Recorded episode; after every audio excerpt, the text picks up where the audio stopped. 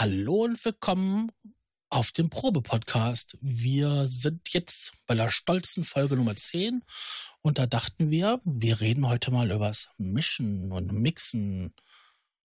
Hallo Stefan, wie geht's dir? Ja, hallo lieber Sascha. Ich wünsche dir und natürlich auch den ganzen Podcast-Zuhörern ähm, einen schönen Tag. Ich hoffe, Sie hat, ihr hattet einen schönen Tag. Ja, hoffe Am ich auch. 22. Dezember. ja, mir geht's soweit ganz gut. Das ist schön. Ist bei dir irgendwas Besonderes passiert die Tage? Ich über, lass mich überlegen. Äh, ah, du willst auf was Spezielles, äh, dä, dä, dä. du willst auf was Spezielles, du willst auf was Spezielles hinaus, ne? Nein, absolut nicht. Ja gut, dann tschüss, ne? Nein. ähm, nee, ja, äh, ich hab, hatte äh, diese Woche und letzte Woche einen Freund bei mir, wo wir eine kleine Misch-Session gemacht haben, beziehungsweise auch eine kleine Produktionsgeschichte äh, auch. Mhm. Also nicht nur gemischt, sondern auch ein bisschen weiter produziert. Und ja, das war so meins, was ich so gemacht habe die letzte Woche und diese Woche. Ja, das hört sich gut an. Magst du ein bisschen davon zu, davon zu erzählen? Von deinen Ja, Erfahrungen? deswegen machen wir. Die Frage ist gut, deswegen machen wir doch den Podcast. Nein, ich dachte, das wäre so ganz spontan gewesen. Nicht? Oh, ja gut, dann äh, denken wir mal nein. Ja, also kann ich gerne machen. Also ich habe äh, von meinem Freund, wie gesagt, äh, also wir haben mit zwei verschiedenen Audio-Workstations gearbeitet am Anfang, beziehungsweise er hatte mit Studio One gearbeitet Mhm. und äh, hat da seinen äh, Track sozusagen gemacht schon, so ein paar Spuren und so. Ja. eigentlich auch schon fertig produziert und arrangiert soweit schon. Und äh, ja, dann hat er mir die ganzen Spuren halt als Audiofile gegeben, in dem Fall als äh, Wave Audiofiles. Mhm. Die habe ich dann bei mir in Cubase importiert und habe dann erstmal die ganzen Spuren ähm, sortiert und auch farblich ähm, geordnet, so für Drum und äh, Bassline Ja. habe ich so, habe ich rot genommen und äh, für die Percussions und Drums habe ich grün oder so genommen. Also das war, also das, ist ja beliebig, wie man das machen kann. Und ja, so habe ich dann bin ich erstmal vorgegangen, erstmal sortieren und dann habe ich mir erstmal reingehört in die einzelnen Spuren und habe dann versucht ähm, zu gucken, wo sind irgendwelche Fehlerquellen, wo klingt's nicht so gut und habe das dann behoben mit EQ zum Beispiel oder ich habe ähm, die, die, dieses kleine Audio-Snippet, also in dieser, wenn man das Audio reinlädt, hat man, bekommt man ein Event, ein Audio-Event, dann sieht man die Mhm. Wellenform. Für die Leute, die äh, nicht so gewandert sind, ähm, dann kannst du halt das Event schneiden, also diesen kleinen Schnipsel, diese Audio-Wellenform äh, links und rechts ausschneiden und die habe ich dann ersetzt, weil die Kick-Drum da so ein paar Probleme hatte und da habe ich dann einfach von, einem an, von einer anderen Stelle die Kick genommen, damit das wieder besser funktioniert. Ach so. Mhm. Also da habe ich mir ein bisschen geholfen, einfach weil ich da nicht stundenlang rumfrummeln wollte, dass ich da irgendwie was. Äh, Ja, da kann man sich manchmal echt verlieren drin, ne? In dieses Genau. Rumgefriemel. Bis man die Stelle hat, wo der Sound halt so ist, wie man ihn haben möchte. Ja. Was also beim zweiten, bei, Entschuldigung, beim zweiten Track musste ich äh, ein bisschen mehr machen. Also da, der war, der hatte halt nur so ein paar Melodien, aber wir machen, reden jetzt erstmal vom ersten, würde ich sagen, sonst driften wir zu weit ab. Okay. Ähm, ist aber schon ein großer Unterschied, ob man jetzt ähm, für sich selber was macht oder für jemand anderen, ne? Ja, auf jeden Fall. Also ich arbeite auch komplett anders als er. Und das ist dann schon die Erwartung halt, Erwartungshaltung ist natürlich der Druck, der auf mich lastet, ist dann für mich persönlich ziemlich hoch, weil du möchtest ja auch was Gutes abliefern. Ja. Und ähm, wenn du was für dich machst, ist das halt, klar will ich da auch was Gutes abliefern, aber da weiß ich, ich habe diese Erfahrung und ähm, das ist halt bei manchen nicht so der Fall. Die haben dann nicht so die Erfahrung und dann musst du halt gucken, wie du es machst, ne? Manchmal ist es auch gut, wenn man einfach jemand außenstehenden hat, der das macht. Der hat ja einen ganz anderen Zugang zum Material und ist dann nicht so, ich sag jetzt mal so, so vorbelastet. Also wenn ich jetzt ähm, für jemand was gemacht habe, das zwar selten, der Fall gewesen. Aber ich habe zum Beispiel mal was ähm, so restauriert, so alte Aufnahmen. Ähm, man hat ja einen, ganz anderen Zugang dazu, weil es ist ja nicht dein Material, man hört es sich halt an, ist halt vielleicht, man hat vielleicht ein bisschen Vorurteile oder ist ganz unbefangen, je nachdem. Also ich finde, das ist ähm, auf der einen Seite befreiend, aber auf der anderen Seite, man will gute Arbeit abliefern. Und das weiß man ja nicht. Ist der andere damit zufrieden oder so? Oder ist, entspricht das dann seinen Vorstellungen oder Wünschen? Weil ich habe meinen eigenen Sound, du hast deinen eigenen Sound, dein Kumpel hat einen eigenen Sound. Kumpel ja, genau, das ist halt das äh, Schwierige daran, dass halt jeder seinen eigenen Sound hat und ich habe meinen Sound und jeder hat eine andere Arbeitsweise und das macht es halt schwierig, sowas. Aber es war gar nicht so schlimm, weil mein Freund ähm, auch dann zu mir gekommen ist und dann haben wir da zusammen dran, uns dran gesessen und es ging eigentlich ganz gut, weil er auch recht entspannt war und von daher war das eigentlich ganz easy dann. Ja, das ist doch wunderbar. Ähm, hast du irgendwie so spezielle Abhörsituationen geschaffen oder so wie du immer arbeitest? Ja, eigentlich so wie ich immer arbeite. Also ich arbeite mit meinem Adam A7X und meinem Sub MK2. Mhm. Und ein bisschen ist der Raum auch gemacht und da hört man eigentlich schon ganz gut raus. Ist aber natürlich kein äh, Profi-Studio, es ist wie gesagt nur ein Home-Studio und ähm, das ging aber ganz gut. Also man hat gute Sachen, die guten Details rausgehört. Zur Not ähm, hätte man auch noch Kopfhörer nehmen können. Das wäre ja die Alternative noch gewesen, aber das ging so ganz gut. Ja, man muss ja schon aufpassen, ne, dass man halt in diesem Abhördreieck sitzt, ne, dass man, also dass beide da drin sitzen. Also ich habe das ja immer für mich, für mich alleine optimiert, weil ich sitze da eigentlich nicht zu zweit. Ja, er sitzt schon ein bisschen weiter links, aber ich habe ihn dann auch, ähm, er hat dann ja auch noch ein bisschen weiter arrangiert, noch ein bisschen, der war ja noch nicht ganz fertig, der Track. Und da durfte er dann auf meinen Chefsessel sozusagen. auf dem Pilotensitz. genau, er, konnte er auch mal fliegen. ja. Und ähm, ja, das ging ganz gut. Also wie gesagt, es war ja halt nur, war ja halt ein Freund, mit dem, mit dem ich das gemacht habe. Bei normalen Kunden kannst du das natürlich nicht so machen, das ist klar. Nee, das kannst du nicht machen. Aber wann hat man schon Kunden? Schon richtige Kunden. Ja, ja, wir machen das ja auch nur als Hobby, ne? Richtig. Davon kann man ja auch gar nicht mehr leben, also. Das ist ja was das andere. nee. Äh, wenn ich ähm, ans Mischen denke, so dass ich das halt vorbereite für das Mastering, dann ist das so, dass ich immer versuche, erstmal alles aufzuräumen und zu strukturieren. Das hast du ja auch gesagt, dass du das halt farblich kenntlich gemacht hast, die ganzen Gruppen der Instrumente.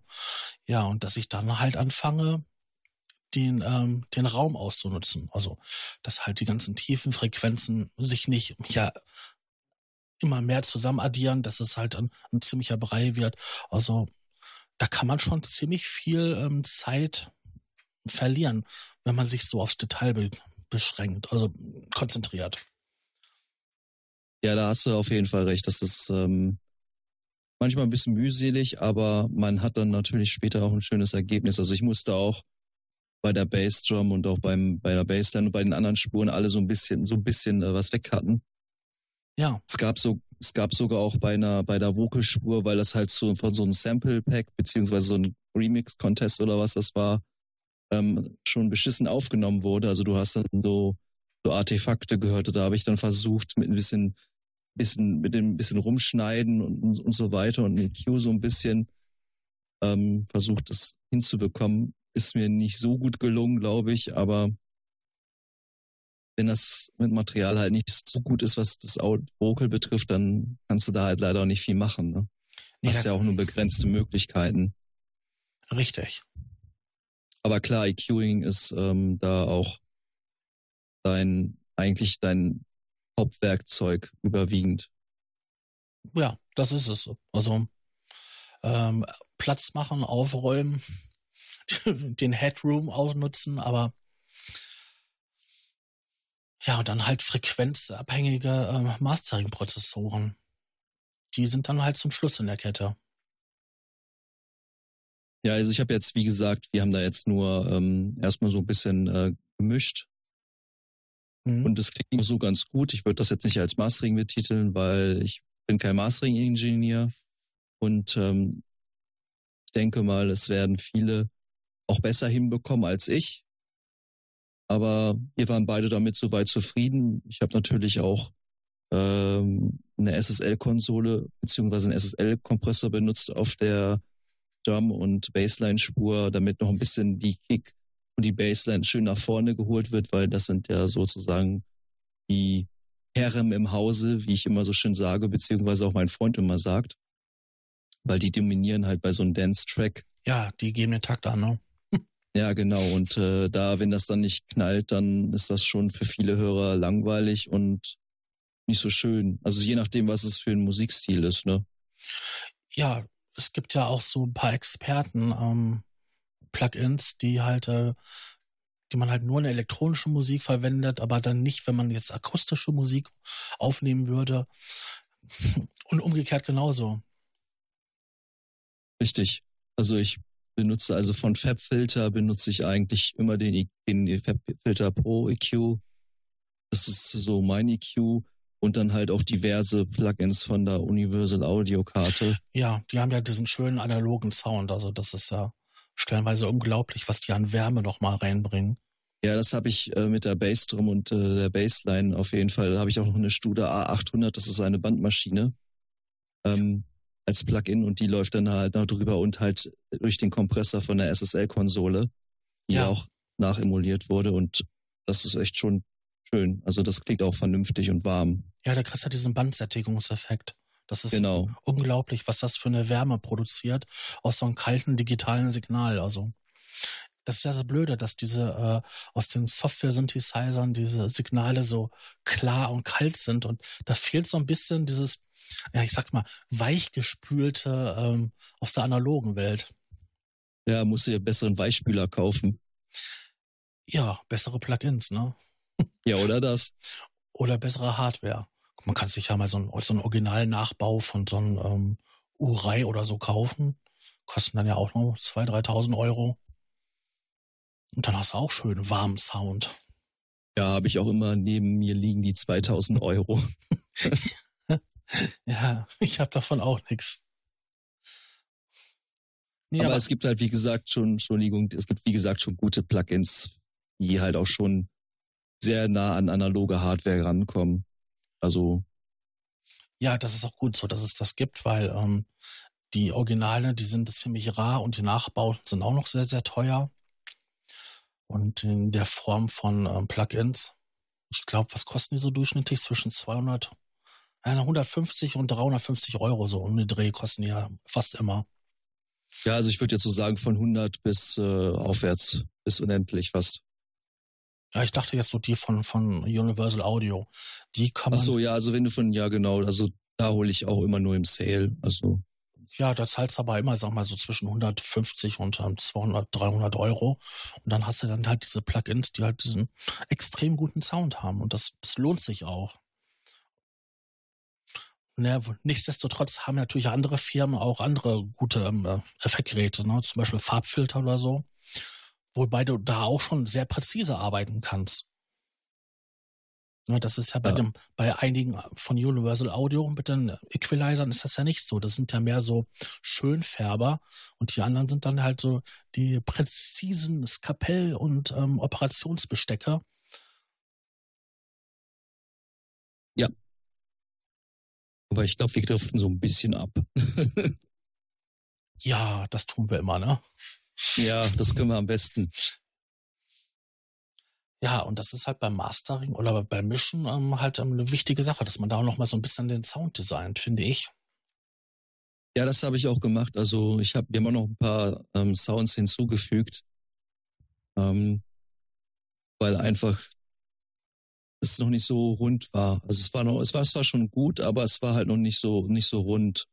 Und ähm, dann haben wir, glaube ich, ein paar VST-Plugins noch. Ja, wir haben noch ein paar VST-Plugins dazu genommen Mhm. Ich glaube, das war Repro One von der, von der Firma Yuhi. Software Synthesizer. Ja, ganz tolles Teil. Und da haben wir dann, ja, der Fünfer vor allem. ähm, Und ja, das haben wir dann noch hinzugefügt, haben wir noch eine Melodie dazu hinzugefügt und halt ein bisschen korrigiert auch. Also auch bei, bei, äh, bei der Kick, die war so ein bisschen muffig, dumpf. Dann haben wir dann halt da auch einen, einen, speziellen EQ genommen. Also dann nehme ich immer gern den Mac EQ. Der hat so einen, so einen, so einen luftigen Klang. Also du kannst den echt schön locker und leicht machen in den Höhen, ohne dass es weh tut. Also ist, man hat ja das Problem, dass es sehr spitz manchmal sein kann und das macht das halt sehr angenehm und dann läuft das eigentlich ganz gut. Ja. Es kann manchmal spitz sein, ja. Ich finde sowieso, dass ähm, Höhen manchmal schwieriger zu handhaben sind als Bässe. Ähm, ich habe es, glaube ich, eher, also weiß nicht, ich glaube, meine Defizite sind vielleicht ein bisschen beim Bass und auch bei den Höhen, also beides so ein bisschen, je nachdem. Also klar, durch den Sub höre ich natürlich auch schon 25 Hertz. Ne? Das ist natürlich, geht natürlich schon schön runter und vibriert auch gut. Aber man merkt auf jeden Fall ganz schnell, ähm, wenn es so wummert. Ja. Wenn das so richtig wummert, dann weißt du auf jeden Fall, ich muss jetzt hier echt einen Low-Cut setzen, weil sonst äh, haut dir das alles weg. Wenn du das auf einer richtigen Anlage hörst, da kannst du mal, wenn du Pech hast, ganz schnell dein, deine PA zerstören mit. Ja, das meist, die meiste Energie steckt im Bass. Also. Ja. Es ist auch wirklich so komische Phänomene, die auftreten, wenn man ja ähm, verschiedene Signale halt mischt, ähm, dass sich ja, sag ich mal, jetzt ein Bass ähm, nicht, nicht verdoppelt, sondern sich akustisch so anhört, als ob er sich verdreifacht. Und dann hast du da, äh, sag mal, du hast eine Bassdrum und einen Basslauf und immer wenn die Drum dann da ist, dann hast du halt immer so Bam, Bam, dass es halt extrem scheppert und ballert und ja, dir eigentlich die, die Ohren und alles andere zerreißt. Ja, also es kommt auch manchmal sogar vor, dass du, ähm, wenn du jetzt die Kick laufen hast, die immer tuck, tuck, tuck machst und eine Bassline dazu läuft, dann kann das mal sein, dass dann die Eins meistens sehr stark betont wird. Ja, weil da noch, weil da noch eine andere Note drauf liegt, eine andere Quelle. Hm? Richtig, und da ist es dann natürlich, äh, muss man halt gucken, wie man es am besten löst. Also meistens geht das mit, mit so einem kleinen LFO-Tool, das ist so ein, so ein Tool für Sidechaining. Ähm, möchtest du mal kurz das Sidechaining erklären, wie das Verfahren ist? Das Sidechaining? Okay. Ja. Das ist ein normaler Kompressor, der von außerhalb ähm, angesteuert werden kann mit einem extra Signal, das von ähm, einer ja, Drumspur kommen kann oder so, um das zu steuernde Signal an der Stelle, wo das Steuersignal ein, ein Hoch hat von der Drumspur oder so, ja, unter einer Lautstärke angehoben oder, oder gesenkt wird. Das ist genau, das macht, das macht man üblicherweise mit einem Kompressor meistens. Aber es gibt halt spezielle Tools dafür, wo dann halt ähm, sozusagen die Workstation, die digitale Audio Workstation, in dem Fall mein Cubase, das triggert, indem er halt einfach das Tempo nimmt und dann jeden Vierteltakt oder Achteltakt, je nachdem, was man einstellt, äh, dann diesen so, sogenannten Pumpeffekt erzeugt. Das heißt, ja. man braucht dann nicht den Kompressor für, man muss nicht das Routen machen. Das ist halt mit recht komfortabel und man kommt auch recht schnell zu seinem Ziel. Allerdings hast du natürlich mit einem Kompressor, wenn du ein, gewisse Kompressoren nutzt, wie ein Empressor oder auch andere, hast du natürlich nochmal ähm, die Möglichkeit, Klangfärbung damit zu betreiben. Ne? Das darf man natürlich auch nicht unterschätzen. Richtig. Du kannst ähm, sehr schön mit dem Kompressor das Signal noch ähm, bearbeiten. Gibt ja genug Vertreter, die einen eigenen Klang haben. Sagen wir ja. mal hier die, ähm, die LA-Geschichten, ne? also LA 2A, LA 3A, die sind ja ganz bekannt dafür, dass sie halt bestimmten Signalen nochmal den letzten magischen Touch geben als ob da so ein bisschen Feenstaub drauf gestreut wird. genau. es ist komisch, das ist, ähm, das ist einfach so. Manche Sachen hören sich auf, auf bestimmten Sachen einfach gut an. Und komischerweise geht äh, das gleiche Gerät nicht auf andere Signale. Ja, und meistens ist es auch so, dass ich für Vocals auch einen 1176 benutze. Mhm. Der greift natürlich ziemlich stark ein meistens. Aber dann nehme ich noch ein LA2A dahinter und dann geht das eigentlich ganz gut. Kriegt man das eigentlich ganz gut in Zaum. Ja, der eine ist, bisschen, eine ist sehr schnell und der andere ist ein bisschen träger. Genau, und dadurch hast du halt dann echt schön auch dein, deine Stimme schön im Vordergrund. Ja. Und schön klar auch, das ist sehr schön. Genau, da sind auch so diese kleinen Tricks, ne, die man sich so im Laufe der Zeit halt ja, angeeignet hat, womit man dann halt ähm, im Mix ähm, Signale nach vorne holen kann. Ja. Spielst du denn so auch mit Effektgeräten rum? Also jetzt so Hall und ähm, Echos? Also ich habe jetzt bei dem Track, weil das mehr so eine ja, Dance-Pop-Nummer ist, ich habe da meine Kreativität nicht so freien Lauf gelassen, weil ich ähm, es eigentlich so lassen wollte, wie er es gemacht hat. Ich habe aber natürlich versucht, ähm, so ein bisschen de, den Drums und der Stimme so ein bisschen und auch den Sounds so ein bisschen Raum zu geben, so, ein klein, so einen kleinen Raum. Und das ging geht ja auch ganz ein, recht einfach, indem man halt einfach die Spur zum Beispiel auf eine, auf einen Bus in Klammern routen kann. Ja. Und dann hast du ja alle Spuren, die gehen dann da rein, oder du kannst es ja auch mit einem Send-Effekt machen. In dem Fall den Bus Send. Meine, das heißt bei jeder DAW anders, bei Cubase heißt es Send-Effekt. Ja, das stimmt, das heißt wirklich immer dauernd anders. Also. Ja, das ist manchmal ein bisschen, bisschen ähm, eine Verständnisfrage auch, wenn man die Projekte bekommt und dann fragst du denen, ja, hast du da schon irgendwie was gemacht? Und so, äh, nee, was ist das? Ja, dann erklärst du denen einfach kurz, was halt der Unterschied ist und dann, dann weiß er eigentlich schon, ah, das, ja, das habe ich gemacht, das, nee, das habe ich nicht gemacht.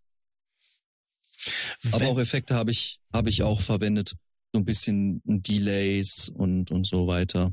Aber keine großen, harten Autos, also keine Automation da groß. Das haben wir äh, dann beim zweiten Track gemacht, weil wir den eigentlich schon fast komplett neu aufgebaut haben. Ach so, ja. Hm. Ähm, jetzt hast du mich gerade rausgebracht. Ich hatte noch eine schöne Frage. Ja, dann frag. ähm, wenn du für dich selber das machst, ne? Also jetzt das, das Mischen. Also wenn du selber so anfängst zu produzieren, baust einen Track auf und ähm, machst du das, das so ähnlich von der Struktur her oder ähm, setzt du dich erst hin, machst halt die Grundstruktur des Tracks fertig und dann fängst du an, ich mache die Kompressoren, ich mache ein bisschen die Effekte und so. Wie machst du das? Das ist eine gute Frage. Es ist halt ähm, manchmal unterschiedlich. Also eigentlich ähm, fange ich mit Bassdrum und Bassline und Kick an, aber eigentlich geht der Prozess, ist der Prozess eigentlich schon wie weit, viel weiter, viel weiter vorne, indem ich irgendwie eine Melodie spiele, irgendwie auf dem Klavier oder also nicht auf dem richtigen Klavier, sondern auf virtuelles Klavier. Mhm. Und dann spiele ich da irgendwas ein und ähm, wenn mir das gefällt und mich inspiriert und berührt, dann mache ich erstmal weiter, aber ich mache halt, während ich das mache, auch gleich schon die ganzen ähm, anderen Prozesse, wie das die Kick und Bass dann ganz gut dazu harmonieren und und und so weiter. Das so mache ich das. Also ich versuche es gleich gleich zu machen, indem ich halt das halt wie gesagt dann einfach ähm, passend für mich gleich mache. Mal andere machen es so, die nehmen erstmal komplett auf ihren, ihren, ihren ähm, Song oder ihre Melodie oder so und machen das wirklich zum Schluss. Und ich bin aber einer, der versucht es dann gleich zu machen, weil dann habe ich es hinter mir, weil irgendwann steige ich dann auch nicht mehr durch, wenn das so viele Spuren sind. Oder ja, es kann manchmal natürlich auch ähm, Ideenklau werden, wenn man sich zu lange mit anderen Sachen beschäftigt. Ja. Das passiert mir leider auch sehr häufig, muss ich ehrlich gestehen. Ähm, aber wenn man so einen Fluss hat, dann sollte man am besten diesen Fluss auch erstmal nutzen, bevor man dann was anderes macht. Das ist nochmal so ein kleiner Tipp, den ich äh, geben kann. Also bei mir ist das so, wenn ich äh, mich hinsetze und was mache, weil ich jetzt, ich habe einen Sound gehabt, der mich jetzt inspiriert hat. Hm, dann habe ich mich da, da sind mir sofort ein paar Ideen zugekommen. So wie letztes Mal, wie du mir das Sample geschickt hast, wo ich sofort sagte, wow, das ist hier so alte Berliner Schule. Und da ja. hatte ich sofort eine Idee im Kopf dafür. Ähm, wenn ich das mache, dann würde ich mich auch erstmal hinsetzen und halt ein grobes Konstrukt bauen. Also hm, ein bisschen rumspielen. Und spätestens, wenn ich dann anfange, das auszukleiden, dann würde ich halt schon, dass ich halt Equalizer nehme, ähm, Kompressoren, um halt ähm, schon mal einen groben, ja, so groben Entwurf zu haben, dass halt hier Platz ist und da frei ist für neue Instrumente oder für neue Layers. Das finde ich schon ganz wichtig, weil wenn du so einen total zu produzierten Track hast, dann kannst du dich dumm und dämlich mischen, bis du dann irgendwann mal einen homogenen Sound hast. Ohne dass sich da irgendwie was aufschaufelt und hoch über, immer mehr addiert dass dir dann halt irgendwelche Frequenzen quasi um die Ohren fliegen. Ja, also ich mache es auch so, ich habe auch fürs Produzieren habe ich schon eine, mir eine so eine Art Template-Vorlage gebaut. Mhm. Ja. Ähm, wo halt meine Hardware schon eingebunden ist, weil es, es gibt nichts nervig, dass du eine Idee hast und dann musst du erstmal erstmal alle Kanäle hinzufügen und dann musst du erstmal wieder die Verbindungen erstellen und so, da wirst du wahnsinnig bei und dann ist die Idee weg. Und deswegen habe ich es mir angewöhnt, ähm, das dann gleich in der Vorlage zu öffnen, wobei ich mich auch manchmal sehr oft erwische, dass ich es einfach das Projekt starte und dann einfach ähm, starte und dann halt äh, was aufnehme mit dem, mit dem Synthesizer. Also so ist es, so ist es nicht. Also, aber ich arbeite viel mit dem, mit dem Template, weil es einfach ähm, sinnvoller ist, weil ich schon meine Sachen drin so weit drin habe. So mein Synthesizer Moog ist drinne und, und, und andere Synthesizer, so, so ein Kicks ähm, sind die ist auch immer dabei. Weil ja, das klar. muss man ja sowieso, beziehungsweise ich habe auch eine Spur erstellt, eine leere Audiospur, wo man dann gleich, wenn man will, eine, eine Kick reinladen kann, so dass man einfach gleich loslegen kann und den kreativen Prozess ähm, weiter freien Lauf lassen kann, anstatt sich erstmal mit irgendwelchen technischen Geschichten auseinanderzusetzen. Zum Beispiel ähm, steuere ich mit dem Reaktor 6. Mhm. Das ist so eine Art, für die Leute, die ihn nicht kennen, eine Art modulares System, das bedeutet, dass du halt verschiedene Bauelemente hast, zum Beispiel ein VCO, das wäre dann ein Oszillator, der halt ähm, Sound gibt, ein Sinuston, ein Saw und so weiter und so fort. Dann kommt eine Hüllkurve, die dann halt das, das steuert, den Oszillator, dass er nicht die ganze Zeit durchgehend äh macht, sondern abgekackt, abgeschnitten wird und wenn man eine Taste drückt, dass das dann durchgeht. Und ich habe halt, wie gesagt, ein echtes Modularsystem, und äh, das ist dann natürlich auch schon mit dem Reaktor verbunden. Das heißt, ich kann auf meinen, meiner, auf meinen MOOC ähm, eine Taste drücken und dann höre ich Sound und kann das dann auch, auch gleichzeitig aufnehmen. Und dann ist das einfacher, als wenn ich jetzt wirklich jede neue Session aufmache, eine neue Session aufmache und muss den ganzen Kram erstmal wieder ruhen. Da das ist, das ist so nervig. Ja, das ist in der Tat nervig. Da kann natürlich so ein Preset echt was, was helfen. Ähm, Du solltest, vielleicht noch, du solltest vielleicht noch erwähnen, dass der ähm, Reaktor von äh, Native Instruments ist oder Native Instruments ist. Das habe ich doch gesagt, oder habe ich das nicht nee, gesagt? Das ja, hast ist, du nicht gesagt. Nee. Oh, ja, dann ist von Native Instruments. Und ähm, das ist halt eine Sammlung von ähm, kleineren Modulen. Oder auch. Da muss ich nochmal anmerken, muss ich nochmal anmerken, ähm, äh, also die neuere Version, die 6er Version, die ist jetzt natürlich auch schon etwas länger auf dem Markt. Ähm, die hat auch ähm, sogenannte Blocks. Das ist sozusagen die etwas neuere Generation von den Modularmodulen, die es da mhm. so gibt. Und die haben, mit denen kannst du auch ganz gut arbeiten, wenn du ein richtiges Modularsystem hast. Du brauchst natürlich ein DC-koppeltes freies Interface. Das heißt, dass du, wie erkläre ich das am besten? Ähm, habe ich mich selbst veräffelt. Ja, du brauchst halt eine Möglichkeit, um halt die Steuersignale, die halt diese virtuelle Maschine macht, in die reale Welt zu übertragen. Richtig, genau. So, dafür braucht man halt ein spezielles Interface. Nicht alle können das. Genau, nicht alle können das. Es gibt spezielle auch von, von der Modularwelt. Genau, ähm, das ist zum Beispiel das Expert Steepers ES-Modul, ES3-Modul und das habe ich bei mir auch drin. Das so. läuft über ADAT. Genau, genau wird dann halt angebunden und angesteuert über die Soundkarte. Hast du halt acht Ausgänge, womit du dann halt ähm, ja acht verschiedene kannst. acht verschiedene Quellen ähm, ansteuern und äh, triggern kannst. Manchmal geht das ja auch darüber zurück, dass du dann halt aus der realen Welt in der virtuellen Welt was steuern kannst. Also das, ja. das ist ja ganz fantastisch, also was es da mittlerweile gibt. Also, ist aber auch recht kompliziert, wenn man sich damit befasst. Ist echt ja, es muss erstmal, es muss mal laufen zum Bringen. Richtig. Hm? Aber irgendwie hat das jetzt gerade nichts mit Mission und sowas zu tun, ne? Nein, das hat mal wieder nichts mit Mission zu tun. nee. Aber du lädst dann halt dein, dein Preset rein, wo du dann halt ähm, deine wichtigsten Einstellungen hast, um aus dem kreativen Fluss nicht herauszukommen. Genau. Ja, das ist eine gute Methode. Also Wobei es natürlich auch Leute gibt, ich hatte letzten, vor zwei Tagen hatte ich eine kleine Diskussion mit einem Freund von mir, der findet das eher behinderlich. Man muss aber natürlich dazu sagen, dass derjenige keine Hardware besitzt und alles wirklich in the box macht und ähm, die ja. Arbeitsweise ein bisschen anders ist, weil er halt auch mit FL Studio arbeitet und da, da geht das ja alles recht flott. Wenn du dann einen Viervierteltakt haben willst, da klickst du recht Viervierteltakt angewählt, zack, fertig. Oder kannst auch recht schnell deine Spuren erstellen, das geht ja alles da recht flott. Ja, das geht ja sehr, sehr flott. Aber mit Hardware ist es nochmal eine andere Nummer. Nee, ich wollte gerade sagen, also wenn ich jetzt ähm, sag ich mal, von einem virtuellen Instrument mich inspiriert gefühlt habe und wollte da was machen und experimentiere da rum und bleibe in diesem virtuellen Gefilde, dann brauche ich mir keinen so ein Preset reinladen, weil da lade ich nee. einfach nacheinander die, die Instrumentenspuren rein. Hm, schichte das alles zusammen und dann läuft das. Also das braucht ihr nicht machen. Komplizierter wird es natürlich, wenn es jetzt ähm, der originale Yamaha DX Synthesizer sein soll und ähm, der muss eingebunden werden. Ja, dann sitzt du dann da und bist halt dann ne, das Modul rein, das, das, dann das Routing, dann dahin und dann bist du schon wieder raus. Dann bist du mehr wieder der Techniker als der Musiker und das ist manchmal voll schade, weil wenn ich dann halt kreativ sein will, dann soll es kreativ sein und wenn ich halt ähm, das Technische machen will, dann soll es technisch sein.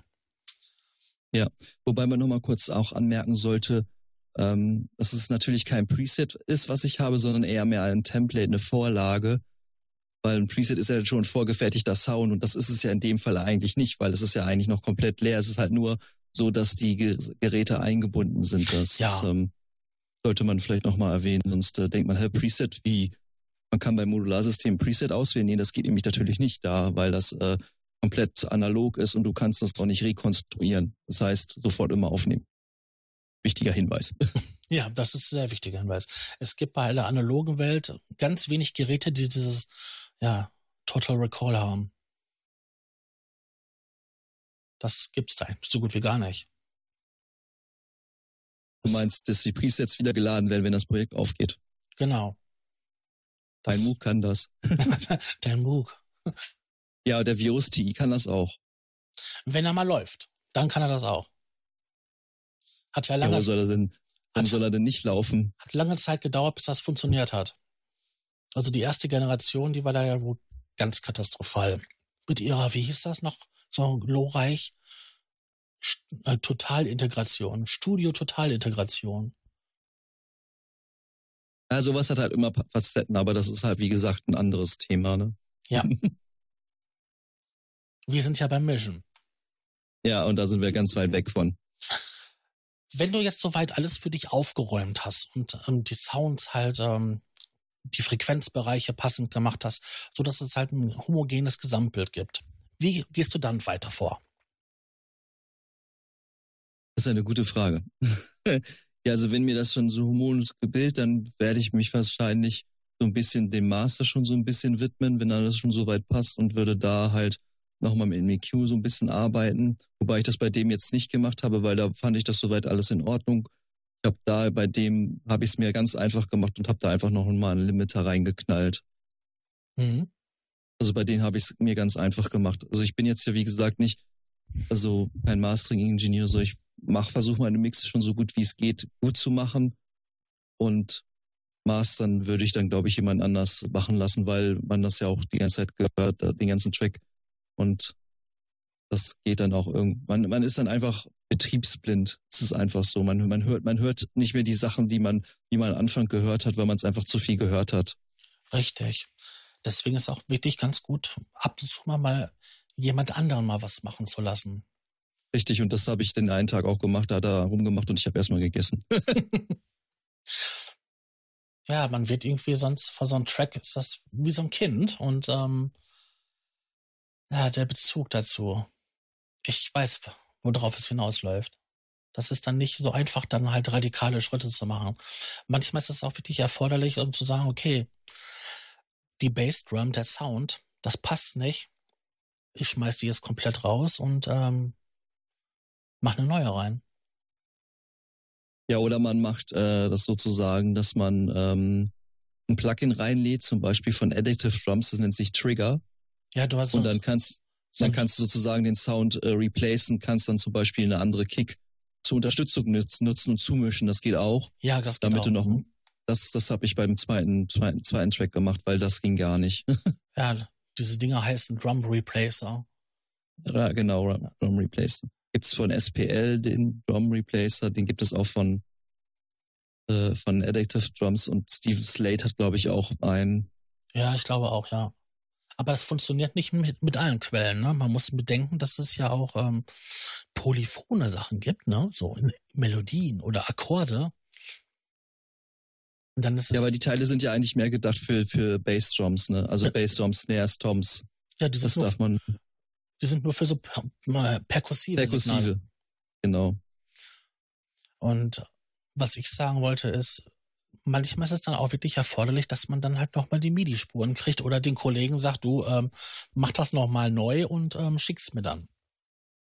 Schlecht nur, wenn der, wenn er das als Audio rausgerendert hat und neben dir sitzt. ja. Dann geht es ein bisschen schlecht. Es sei denn, er gibt mir das ganze, das ganze Projekt von Studio One und äh, dann, da, dass man das nochmal rausrendert, aber ja, das, diesen Luxus hat man ja meistens gar nicht. Ne? Du bekommst meistens ja immer von den Leuten da. Wenn du, wenn du ganz großes Pech hast, du ein, Pfeil, wo alles drin ist, dann ähm, wird das schon richtig schwierig. Das ist ganz Aber schwierig. da, da ich den Vorteil hatte, dass ich wirklich die Spuren alle einzeln hatte, dann kannst du da echt auch noch ein bisschen was reißen.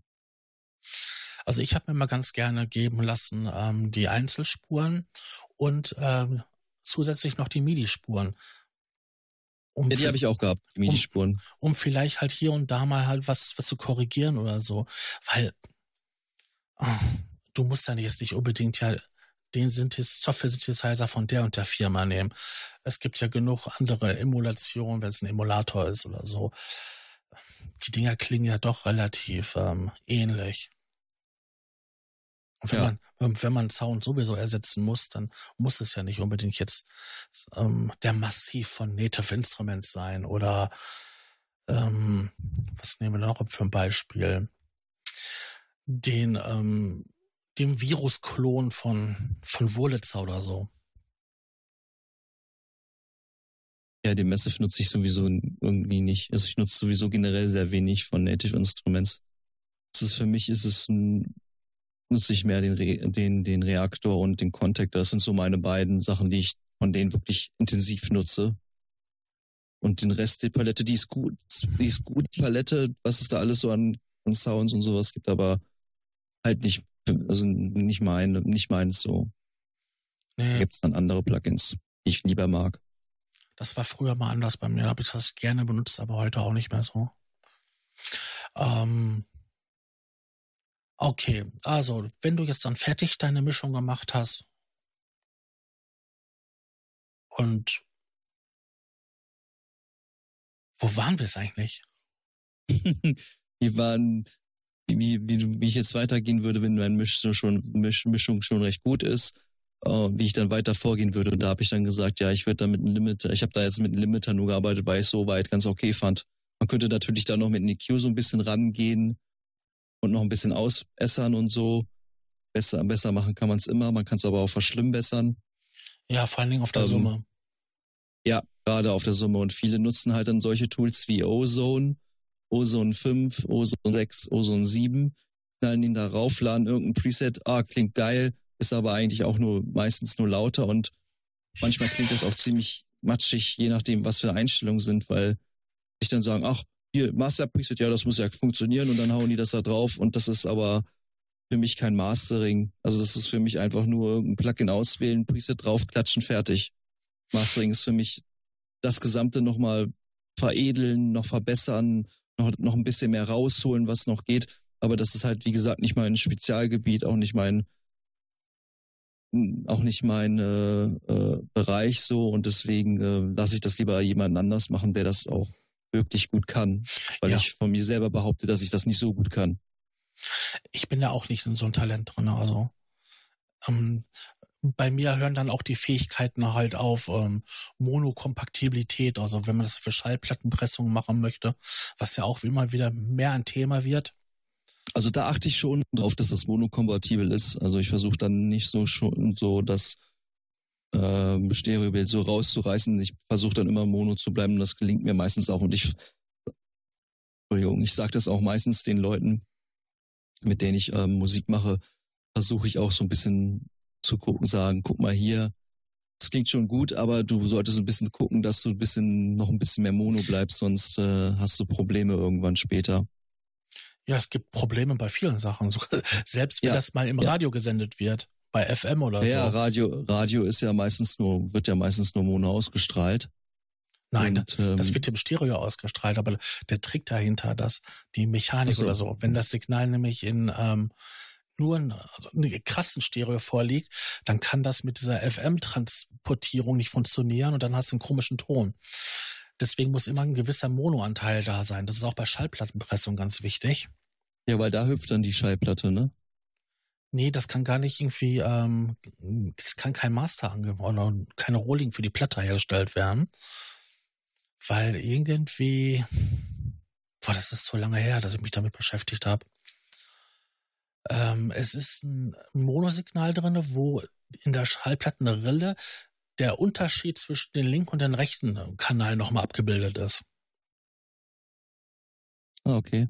Und quasi aus, aus diesen zwei Informationen wird dann halt das, das Stereosignal ähm, ja, gemischt. Und so ähnlich ist das nämlich auch bei den ähm, Frequenzmodulationen. Hm, ein bisschen, das ist sehr, sehr technisch, aber ähm, ja. wenn man da halt ähm, kein monokompatibles Signal hat, dann ähm, ja, gehen Schallplatten gar nicht und das ist nicht sendefähig. Wobei, wer macht denn heute schon sendefähiges Material selber oder für Schallplatten pressen? Der, der meiste Absatzmarkt, der ist für MP3. Ja, und das wird auf dem Handy gehört. Richtig. Meistens. Genau, mittlerweile auf dem Handy. Früher war es auf dem iPad oder MP3-Player oder so, aber jetzt wird es auf dem Handy gehört. Wobei die meisten Lautsprecher da auch nur Mono sind, ne? Ja, das stimmt. Aber die meisten hören dann ja auch mit Kopfhörer. Dann haben ja. sie halt dieses ultra kleine flache Handy und dann halt diese riesengroßen Kopfhörer auf, damit sie halbwegs guten Sound haben. Also ich sehe meistens immer nur Leute mit so einem kleinen scheiß Apple-Kopfhörer, Entschuldigung, nichts gegen Apple. Aber äh, ja, das ist für mich kein Soundgenuss. Aber das ist, muss jeder selber wissen. Genau. Das muss jeder selber wissen. Wobei, ausreden. wobei man ja auch wirklich sagen muss, ähm, dass ähm, man den Sound ja auch auf die Soundquelle hinzuschneiden kann. Es gibt ja beim, ja. beim Mischen gibt es ja auch diesen berühmten ähm, Küchenradiotest. Ähm, das ist einfach ein, ein ganz stinknormales, ehrlich gesagt beschissen klingendes Küchenradio, wo du dann halt ähm, dein Mix nochmal ausprobierst. Und wenn er sich dort gut anhört, so wie alles andere, dann kannst du davon ausgehen, dass der sich auf HiFi-Boxen und auf Kopfhörern wunderbar anhört.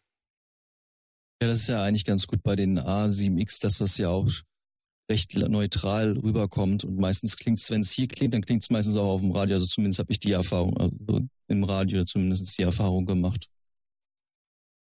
Es gibt ja von Yamaha diese ähm, NS10, da sind ja diese totalen kultigen. Ähm, ja, ja, ja. Die musste ja jeder haben. An und für sich klingen diese Boxen sowas von grottenschlecht. Die wird sich keiner zu Hause in sein Wohnzimmer stellen. Aber dafür ist es praktisch, wenn man sowas gegenhört. Ja, weil wenn sich auf diesen grottenschlechten und diesen total ehrlichen Boxen ähm, sich das halt gemischt gut anhört, dann kannst du davon ausgehen, dass sich das auf allen anderen Sachen auch gut anhört. Wobei man sich, wenn man so wie du äh, mit einem Subwoofer das hat, da muss man sich manchmal echt eingestehen, dass die Leute sehr vorsichtig mit dem Bass sind. Äh, nein. Doch, die Leute nämlich ohne Subwoofer. Achso, du meinst die Leute, die einen Sub haben, die ja. sind vorsichtig. Ja, da hast du recht. Weil die ich habe das gerade anders, ich hab das gerade anders verstanden. Okay, weil die Leute ja ohne ähm, Subwoofer, die haben oft das, das Talent dazu, zu viel Bass zu machen, weil ihre Boxen. Genau, das, das dachte ich gerade. Ja, ja. weil das gleiche Problem habe ich nämlich auch. Ich habe nämlich ähm, recht günstige ähm, Abhörer, die auch nicht ähm, groß sind, also von, von der Zollangabe. Das sind glaube ich nur 5 Zoll ähm, Basslautsprecher, keine 6 oder keine 7 Zoll. Und ähm, die fangen, glaube ich, effektiv erst bei 40 oder 42 ähm, Hertz erst an. Und das hört man dann einfach. Dir fehlt einfach untenrum ein bisschen was. Und dann habe ich oft das Talent, dass ich einfach ein bisschen zu viel Bass habe. Also ich weiß, dass ich jetzt abdrifte. Das, was wir sowieso schon die ganze Zeit tun. Mhm. Tut uns leid, Zuschauer, wir sind leider so. ähm, bei YouTube-Videos ist mir das ziemlich extrem aufgefallen. Ich hatte, wo ich mein System noch nicht hatte, da waren die YouTube-Videos, habe ich die über Kopfhörer gehört oder, oder über meine, über meine normalen Tannoy-Lautsprecher, Studiomonitore. Aber wo ich dann später mein Adam 7 Setup bekommen habe mit dem Subwoofer und ich dann mir ein Video angeguckt, angehört habe von wie Blogger oder was auch immer, was da teilweise für Popgeräusche drin sind und wie, wie das wummert unten rum, Alter, das ist ganz schön heftig gewesen. Da habe ich mich ganz schön erschrocken. Ich so, Mann, oh Mann, oh Mann. Ja, das ist, weil ähm, die meisten Leute haben Consumer ähm, ja. Equipment zu Hause und PC-Lautsprecher müssen nicht unbedingt ähm, wirklich so weit runtergehen. Und äh, das hören die einfach nicht. Die hören das bei der Aufnahme sowieso nicht. Und später, wenn sie die Videos schneiden und vorbereiten oder so, das hören die alle gar nicht. Nee, da, da macht sie das be bezahlt, halt ein bisschen mehr Geld auszugeben. Ich ärgere mich manchmal auch, dass ich halt ähm, nicht ähm, teurere damals geholt habe, sondern die preisgünstigeren.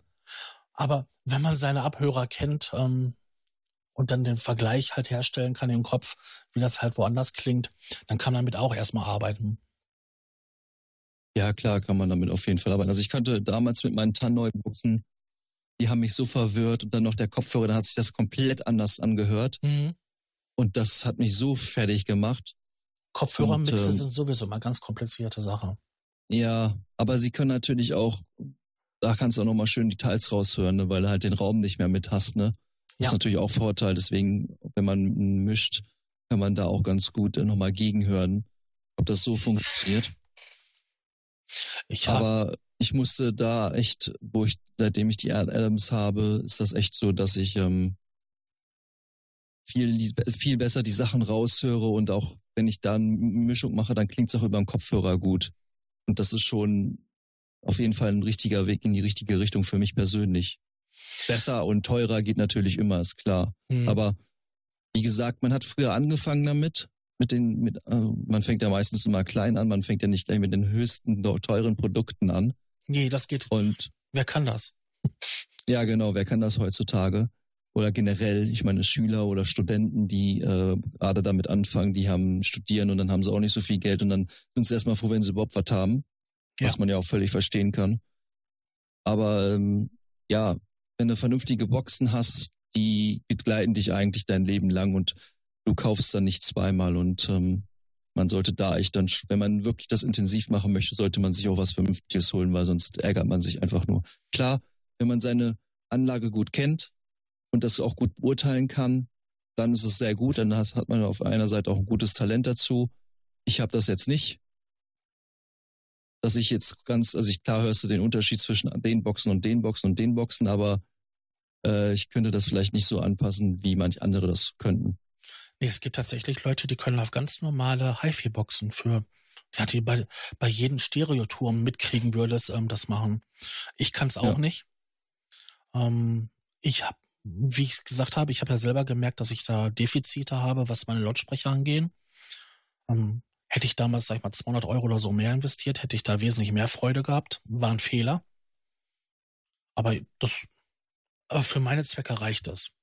Was ich nur für einen Tipp geben kann, ist, wenn jemand ähm, sich gute Boxen kaufen möchte oder so, äh, bestellt die nicht im Internet, fahrt im Laden, wo ihr vergleichen könnt und ähm, nehmt eure Musik mit und fragt den Verkäufer, ob ihr halt äh, Probe hören könnt. Das ist ja, meistens machen sie das auch. Genau, also jeder, jeder gute Musikladen, der auch so Vorführräume hat, die machen das und ähm, dann vergleichen und am besten die Boxen, die dann halt euch am besten gefallen, kaufen. Und wenn sie halt 200 Euro noch mehr kosten. Weil das ist eine Anschaffung, die machst du einmal. Und wenn die jetzt nicht wirklich kaputt gehen oder so, dann hast du die, ja, deine gesamte Musikerkarriere über. Vor allem finde ich, also für mich persönlich finde ich auch ein aktives System ne, da auf jeden Fall besser als ein passives System. Also ich hatte ähm, ein passives System ist zum Beispiel, ähm, wenn ich jetzt Boxen habe und ich brauche nochmal einen zusätzlichen Verstärker von jetzt Mhm. irgendeiner anderen Firma, ist egal welche, äh, das hat, verändert den Klang auch nochmal komplett und, und äh, Klar. bei, bei den nativen Boxen ist es einfach so, die sind da, die sind abgestimmt mit den ganzen Geräten, also mit Boxen und Subwoofer, die sind halt komplett abgestimmt dafür. Und äh, da hast du auf jeden Fall ein schönes Setup. Ähm, Und du darfst, wenn man das Geld hat, wenn man das Geld hat natürlich, ne? und wenn du darfst, Geld hat. du darfst auch nicht vergessen, dass bei den meisten aktiven Lautsprechern, also wo der, wo der Verstärker schon mit eingebaut ist, dass dort für jede Lautsprecher, also für jede Membran, einen eigenen Verstärker existiert. Also du Ja. hast einen speziell abgestimmten für den Basslautsprecher, du hast einen speziell abgestimmten für den Höhenlautsprecher oder wenn dann halt noch ein Mittel, Mitteltoner dabei ist, dann nochmal speziell abgestimmt für den. Und das macht natürlich den Sound nochmal aus, weil selbst der Verstärker kann den Sound beeinflussen. Ja, Deswegen sind ja auch ähm, professionelle ähm, ja, Verstärker ähm, auch nicht gerade billig. mhm. Hm, Was ich noch dazu sagen möchte, ist, ich habe eine Zeit lang in einem kleinen Studio gearbeitet und die hatten dann auch halt so einen ähm, Abhörraum und in diesem Abhörraum waren mehrere Boxenpaare. Also wirklich angefangen von den klassischen HiFi, ähm, so Catboxen, dann halt über ähm, Yamaha-Abhörer und ich weiß gar nicht mehr, was das andere war.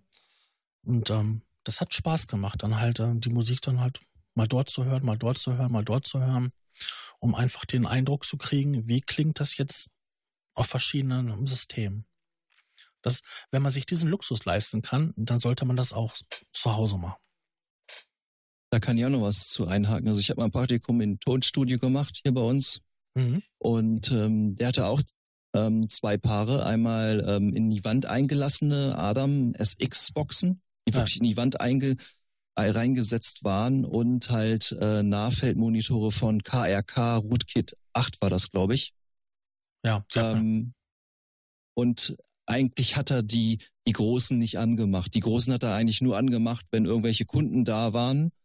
Und ähm, man muss dazu sagen, er hat äh, viel ähm, ähm, Stimmen aufgenommen oder auch Gesprächssachen oder auch ähm, manchmal war auch da Bands und so drinne, die dann aufgenommen haben, um, um wenn die dann halt dann zukommen, den, den Kunden nochmal so ein bisschen ähm, ja, Honig ums Maul spielen, würde ich jetzt sagen. ja, Weil das, das macht die dann auf die großen Boxen, weil die haben noch mal ein bisschen mehr Power, die, richtig. die, die klingen noch mal ganz anders. Das ist noch mal eine ganz andere Preisklasse, was dann da eingelassen wird.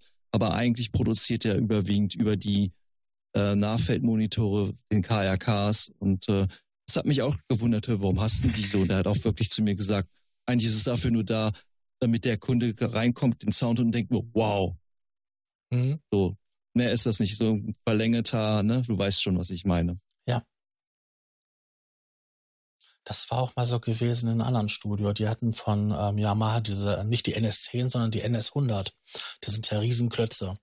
Und das war tatsächlich nur gewesen, um halt ähm, potenziellen Kunden halt ähm, ja, einen größeren Schniedelwurz zu zeigen. Also, was ich auch gemerkt habe bei meinem Kauf, wenn wir jetzt sowieso schon da bei diesem Thema sind, ähm, ich habe mir meine Boxen auch angehört. Ich habe natürlich auch äh, auf, auf, auf von einem Freund von mir, der die Vorgänger hat, die PM11. Oh, Von sehr Adam. schön. Ja, die sind auch verdammt schön, aber die kriegst du halt auch nicht mehr so. Das ist richtig schwierig, die zu bekommen. Mhm. Und ähm, dann kam halt, wie gesagt, die äh, ähm, A7X-Serie. Okay, ist ein bisschen länger, lag, war die schon auf dem Markt. Und dann habe ich mir auch mal so die äh, Genelex angehört und auch, auch von KRK und so. Und ähm, vielleicht habe ich mich in, indirekt vielleicht so ein bisschen beeinflussen lassen von meinem Freund wegen den A7X, aber mir haben die persönlich echt gut gefallen. Ich habe auch die A7A, die A8X angehört und die klang, klang fand ich, äh, die waren zwar im Bass stärker, aber die Mitten und die Höhen, die waren dafür so ein bisschen abgedumpft und ich, das habe ich nicht gemocht. Und bei den A7 ist es echt so, die sind sehr klar, die für manche etwas zu spitz von den Höhen her. Ähm, das ist natürlich eine Geschmacksfrage, würde ich jetzt da mal so grob behaupten. Und das hat mir persönlich besser gefallen. Ja, also die, ähm, die Bauform und ähm, auch die Bauform der, ja, man sagt ja Kalotte, also die, dieses, des Schallkörpers des, des Lautsprechers, ähm, macht natürlich viel aus. Und ähm, manche sind besser für besser, andere sind besser für Höhen, dann die gesamte Kombination. Ich weiß, es gibt einfach Lautsprecher, die haben, die einen sind ein bisschen spitzer im Höhenbereich, die anderen sind ein bisschen ja, bauchiger im Bassbereich. Das muss, das ist Geschmacksfrage. Ähm, wichtig ist nur, dass man sich damit auskennt und ähm, weiß, wo die Stärken und Schwächen von seinen Abhörern sind, weil das ist ja das letzte Glied beim Mischen. Ja. Und da sollte man wirklich nicht zu geizig sein. Da ist Geiz nicht geil. Nein. Ne, genauso wie das, wie das Interface halt ähm, auf seine Bedürfnisse abgestimmt sein muss, habe ich viele Eingänge ähm, oder reichen auch nur zwei. Ich meine, wenn ich wirklich nur out of the box mit VSTs arbeite, brauche ich halt nicht viele Eingänge. Da reichen zwei aus. Ja, und brauchst auch kein Mischpult und allen Pipapo. Ne? Also das ist halt genau. immer eine Sache, was man, was man halt braucht. Genau. Aber was mir auch aufgefallen ist, das Problem ist aber auch, muss man auch dazu sagen, die Leute, die ähm, in, in diese Räume gehen, die sind natürlich auch akustisch mäßig gemacht. Ne?